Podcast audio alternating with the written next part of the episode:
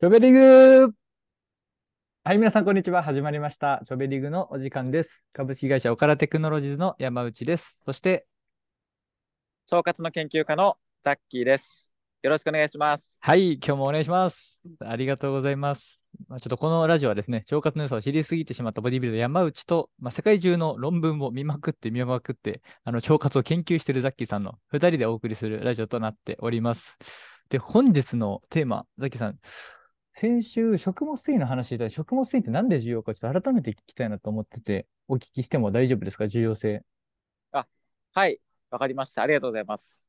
そうですね、先週、確かに食物繊維が、えーまあ、キーワードとして出てきたと思うんですけれども、やはり食物繊維はですね、まず、う一番の重要なポイントとしては、えー、腸内細菌の餌になるっていうところですね。お餌はい。で、えー、多分先週の、あの、山内さんのあの、まあ、おなら事件の、おなら事件ありましたね。うんうん、あの、そう、食物繊維が多分出てきたと思うんですけども、はい、出てきましたね。でその時にも少し話したんですが、この腸の中には、まあ、細菌がたくさんいて、で、その細菌が、まあ、日々ですね、この餌を求めてるんですね。へえー、うんうん。そうで、まあ、結構いろんなものこう、なんか食べるんですけれども、その中の、えー、一つの餌がこの食物繊維というもの。で、じゃあこの食物繊維を腸内細菌が食べるとどうなるかっていうと、はい。えー、とあるですね、一つの、なんかもう、この健康的な成分といいますか、なんすか？そういったものがこうできるんですね。はい、お魔法のようなですね、成分が。魔法の成分、ちょっと聞いちゃっていいですか？めちゃめちゃ知りたいです。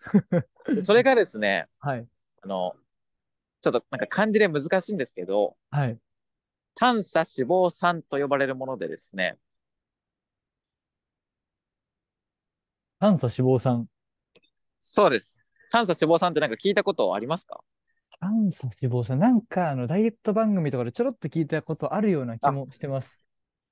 確かにでも、ダイエット番組とかでも、特に最近は注目されてるかもしれないので、結構そう、あのー、この番組、ラジオをね、えー、お聞きのリスナーさんも知ってるというね、場合も多いと思うんですけれども、この短鎖脂肪酸っていうのは、じゃあ何がいいかっていうと、はい。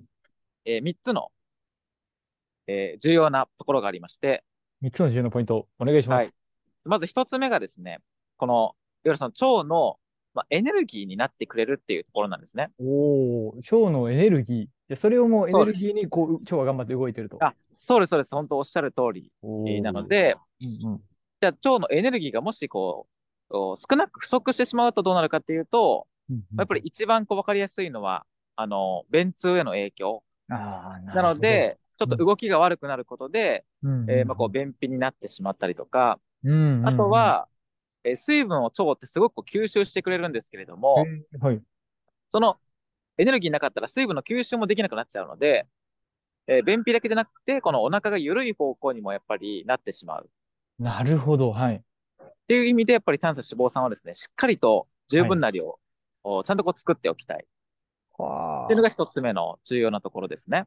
炭素脂肪酸、すごいですね。全部になってる。はい。はい。なるほど。で、で、二つ目の重要なところがですね、はい。えー、これ、腸だけじゃなくて、うん、はい。その血血液の方にもこの炭素脂肪酸がですね、こう、移動できるんですよ。おお、めちゃめちゃユーティリティプレイヤーですね、炭素脂肪酸。そうそうなんですよ。ほう。移動して、えー、これ、どこに行くかっていうと、その、いわゆるまあ、脂肪うん簡単に言うと、なので、その脂肪をですね、こう、溜めにくくしてくれる効果があるんですね。おお、そっちに働くんですね。あ、そうなんですよ。なので、多分そういった意味で、ダイエット情報とかでもこの炭素脂肪酸が出てくるんですけれども、その腸の中で作られたものが血液に行って、そこからまあそのいわゆるじゃあお腹の脂肪のところにこう行って、ちょっとこう蓄積しにくくしてくれるみたいな。いやー、わかりやすい。なるほど。じゃあ、食物繊維取ると餌になって、短鎖脂肪酸になって、短鎖脂肪酸がもう全部良くしてくれるっていう感じですか？そうなんです。なので、そのダイエット的な意味でもやっぱりいいっていうところがあったりとか。なるほどですね。ちなみに短鎖脂肪酸って、あの、食物繊維以外で取ろうとしたらどういうものを取らなくちゃいけないんですか？あ、はい。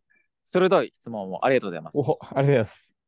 これですね、あの、はい炭素脂肪酸は、食物繊維以外だと、一番一応増やしやすいのが、えーまあ、食物繊維とも似てるんですけど、うんうん。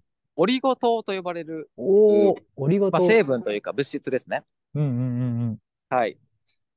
で、えー一応そのオリゴ糖と食物繊維が、このなんか炭素脂肪酸を増やす、まあ、二大成分みたいな感ん。じで、で、もちろん他にもね、えーなんかいわゆる、あのなんか、ワインとかって結構そのポリフェノールが多いよって聞いたりしませんか？なんか聞いたことありますよ。なんか、ぶどうい、ぶどいやうワイン。そうそうポリフェノールそうですみたいなはいはい。今出てきたポリフェノールっていうのも、うん結構その炭素脂肪酸をですね、まあ増やしてくれたりとか、うんうんうんうん。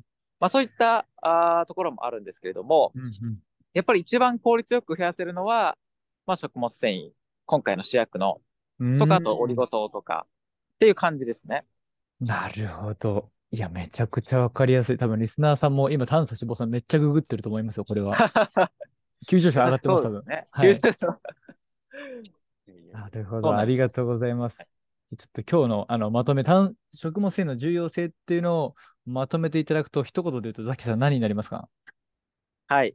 で一言で言うと、食物繊維はですね、えー、腸と体うん。にもう必須の、うん。えー味方という味方とことですか。ね。はい。はい。